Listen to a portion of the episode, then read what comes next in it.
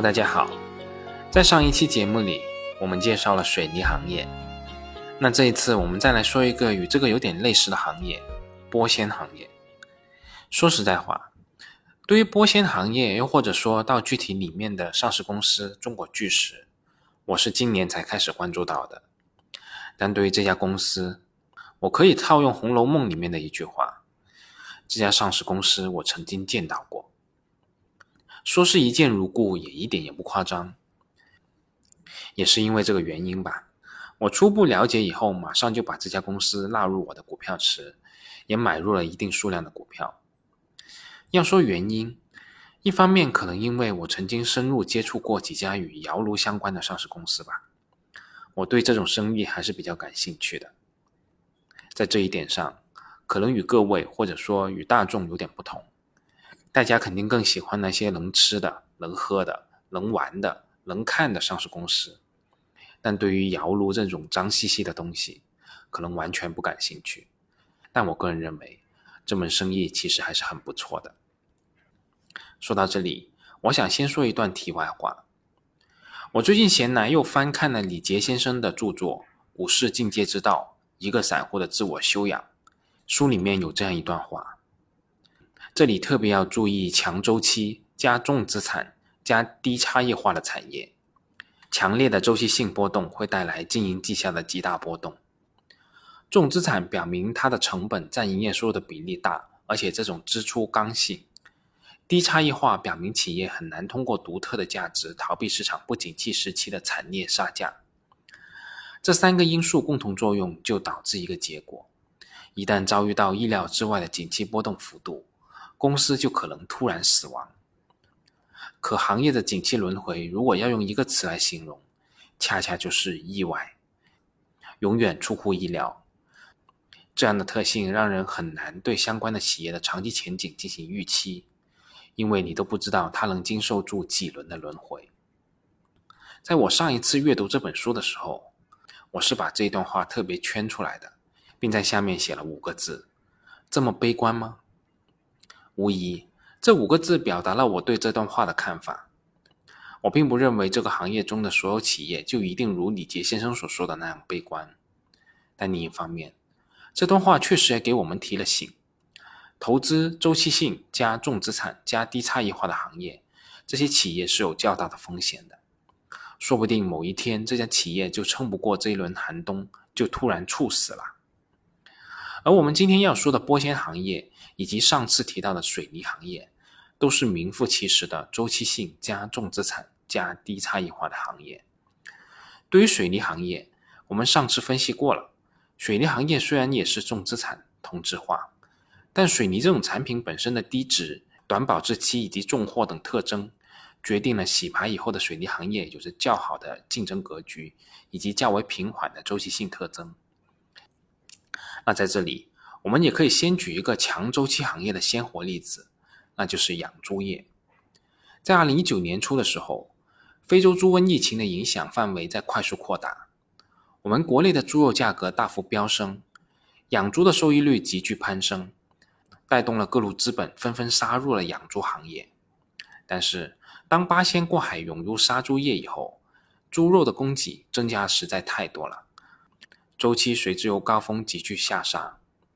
二零二一年初以来，猪肉的价格可谓一落千丈，猪肉价格跌回本轮猪周期启动前的位置。养猪业本身受生物成长周期的影响，猪肉的短期供给是缺乏弹性的，但行业的长期供给弹性却十分巨大，因为入行的门槛太低了，农户只要搭一个猪圈就可以养了。这一行业特点导致了猪肉价格周期性暴涨暴跌，同时也必然导致了养猪业的相关上市公司的暴涨暴跌。从理论上来说，想降低行业的周期性特征，最直接的方式无疑就是提高行业的进入壁垒。这个进入壁垒可能来自各方各面，可能是技术，可能是政府颁发的牌照，可能是自然垄断下的先发优势。也可能来自于占领了消费者心智的品牌。技术和牌照都很好理解，而自然垄断就是指一些行业具备网络效应和平台效应，企业的边际成本会随着生产规模扩大而递增，后面的竞争者很难参与竞争，最终就会形成自然垄断的结果。互联网公司基本上都属于这个类型，在行业发展的早期，各路英雄烧钱烧规模，以抢占这种先发优势。你说微信与钉钉能有多大的区别吗？无论在功能还是内核上，微信的核心竞争优势无外乎使用习惯和关系链罢了。而品牌我们就更熟悉了，一个公司通过品牌独占一个品类，以区别其他普通品类，形成一个相对垄断的局面。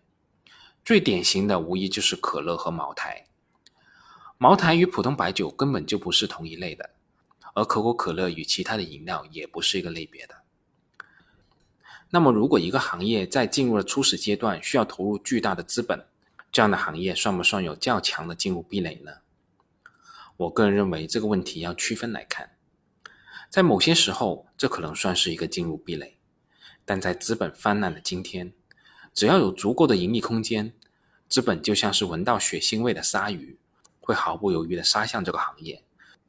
正如我们前面说到的养猪业，从本质上来说，任何砸钱就能上产能的行业都是周期性行业，采掘、有色、钢铁、电力、养猪、超市、房地产等等都算。这里面其实也包括有一些我们看上去很高科技的行业，比如说液晶面板，其实也算是周期性行业。但是我们即使砸再多的钱，也很难再砸出一个茅台和可乐来，这就是进入的壁垒。当然了，为了这个人所共知的进入壁垒，我们也为它付出了高价，这就是另外一个话题了。一般来说，砸钱就能复制的行业，在充分竞争之后，毛利率都不可能高。这类企业想取得收益的增长，只能靠加杠杆，加更多的杠杆，加快净资产的周转速度，才能获得不错的净资产收益率。可能有些企业会认为，如果自己可以把握好行业的节奏，一定会在景气周期里保持理性，控制好扩张的步伐，控制好扩张的步伐。但说句实在话，这样做太难了。正如想要在牛市的最顶点的时候提示风险一样，一方面是自身的贪婪，怕过了这个村就没有这个店了；另一方面也是身边形形色色的人在推波助澜。也正因为有人性这个放大器的作用，这个行业周期性的波动会变得更为剧烈，最终演变成李杰先生所说的突然死亡。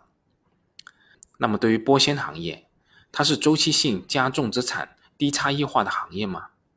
我们投资这个行业的企业安全吗？会不会遭遇什么意外呢？我在公众号上放了一张从二零一四年初至今的国内无碱玻璃纤维粗纱的均价走势图。我们在图上可以很明显的看到，从2014年至今接近七年的时间里，玻纤行业经历了两轮的衰退周期，一轮是从2016年下半年至2017年末，另一轮则是从2019年下半年至2020年末。如果我们以中信证券发布的玻璃纤维指数的五家上市公司具体表现来看，其实这个周期对行业内上市公司的影响还是比较有限的。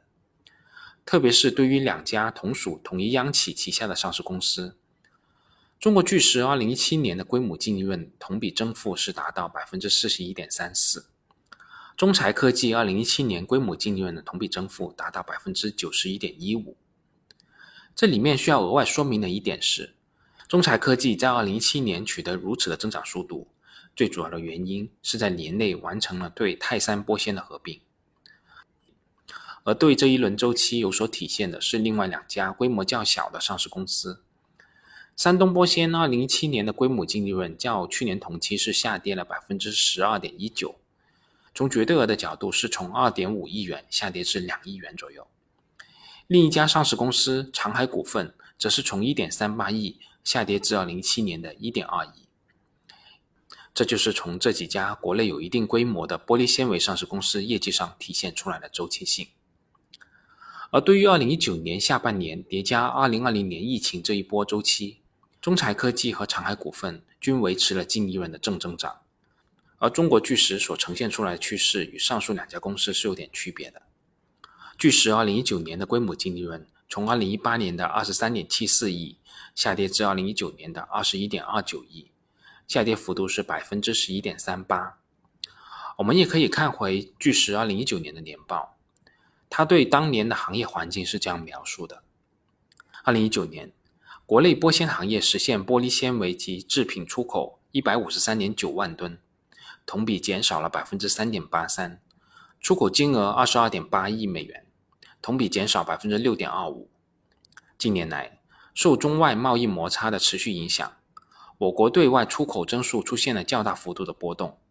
二零一八年的九月二十四号和二零一九年的五月十号，美国先后对包括玻纤产品在内的中国出口美国价值约两千亿美元的产品加征百分之十和百分之二十五的进口关税。受此影响。我国玻纤及制品对美国出口出现较大的波动。根据国家统计局的统计，二零一九年玻璃纤维行业规模以上企业主营业务收入同比下降百分之一点四，利润总额同比下降了百分之二十四点九，这是自二零一一年以来各行业主营收入首次出现同比下降，同时也是自二零一四年以来利润总额的增速首次低于主营业务收入的增速。主要原因在于近年来瓷窑产能扩张势头明显加速，导致产品供需失衡，产品价格大幅回落。从这一段描述看，我们也可以隐约感觉到当时的含义。二零一九年这一波玻纤价格的周期最低点的价格，要比二零一七年那一波还要低百分之五以上。即使是这样，玻纤行业的上市公司所呈现出来的情况，也就是净利润下滑了几个点。与此形成鲜明对比的是，我们可以看到猪周期对养猪相关上市公司的业绩影响。即使像牧原股份这样的大白马，二零二一年的三季报数据同样也出现了亏损。他们受周期的影响，要比玻纤行业的企业要强烈的多。我们在玻纤行业能看到这样一个比较良好的局面，我想一方面原因是玻纤这种产品自身的特性。对于这个问题，我们下期再说。那另一方面，也是行业竞争格局的必然结果。玻纤行业内，中国巨石算是绝对的龙头，市占率达到百分之三十左右。而与巨石同属中国建材下属的兄弟公司中材科技下属的泰山玻纤的市占率也达到百分之十七左右。这两者加起来已经控制了国内玻纤市场的半壁江山。其他的企业想在这里掀起什么风浪，其实也是很困难的。而由于巨石和中材科技同样属于一个央企系统，虽然说兄弟之间可能也会有矛盾，但终究是有一个大家长看着，这些争斗终究不会发展到影响行业格局的程度。至于说到后续两者可能进行重组合并的预期，我们也不好去猜测。但如果这一动作顺利实施，后续对玻纤行业的竞争格局的影响无疑是良性的。所以我们在巨石二零二零年年报中也看到，对行业的环境是这样描述的：得益于行业自身自二零一九年以来持续实施的玻纤纱产能调控，新建项目较少，而且纷纷延期，现有的生产线及时启动冷修并延时投产。巨石集团、泰山玻纤、重庆国际等等骨干企业，二零二零年玻纤纱总产能增速均不超过百分之五。在全行业的共同努力下，玻纤纱产能的过剩问题得到有效的缓解，并为行业应对新冠疫情提供了坚实的基础。随着下游行业复工复产和风电等细分市场需求较快增长，各类玻纤纱制品产品自三季度起实现了多轮的价格上调，部分玻纤纱产品价格达到或者接近历史最好的水平，行业整体利润水平提升明显。无论是我们刚才看到的这一段描述，还是具体的玻纤产品的价格等各方面，我们都可以明显感觉到，玻纤行业目前正是处于景气的周期，甚至已经有点过了周期顶峰的感觉。这意味着什么呢？相信也不用我多说，大家也可以看一下后附的各家主要企业在2021年和2022年新投产的玻纤产能就很清楚了。前面我们说了一大堆。但核心观点其实是我对周期的态度并没有李杰先生那么悲观。对我而言，周期来临绝对不意味着要逃命，特别当这家企业和行业内部的竞争格局较为良性的情况下，周期对我而言可能意味着是机会。当然了，预测行业周期这种做法其实是算命行为。我不认为我可以预测行业的周期性变动方向，但我知道我所持有的这些企业在周期中的表现将会如何。我想这样就足够了。好了，本期先说这么多，我们下次再继续吧。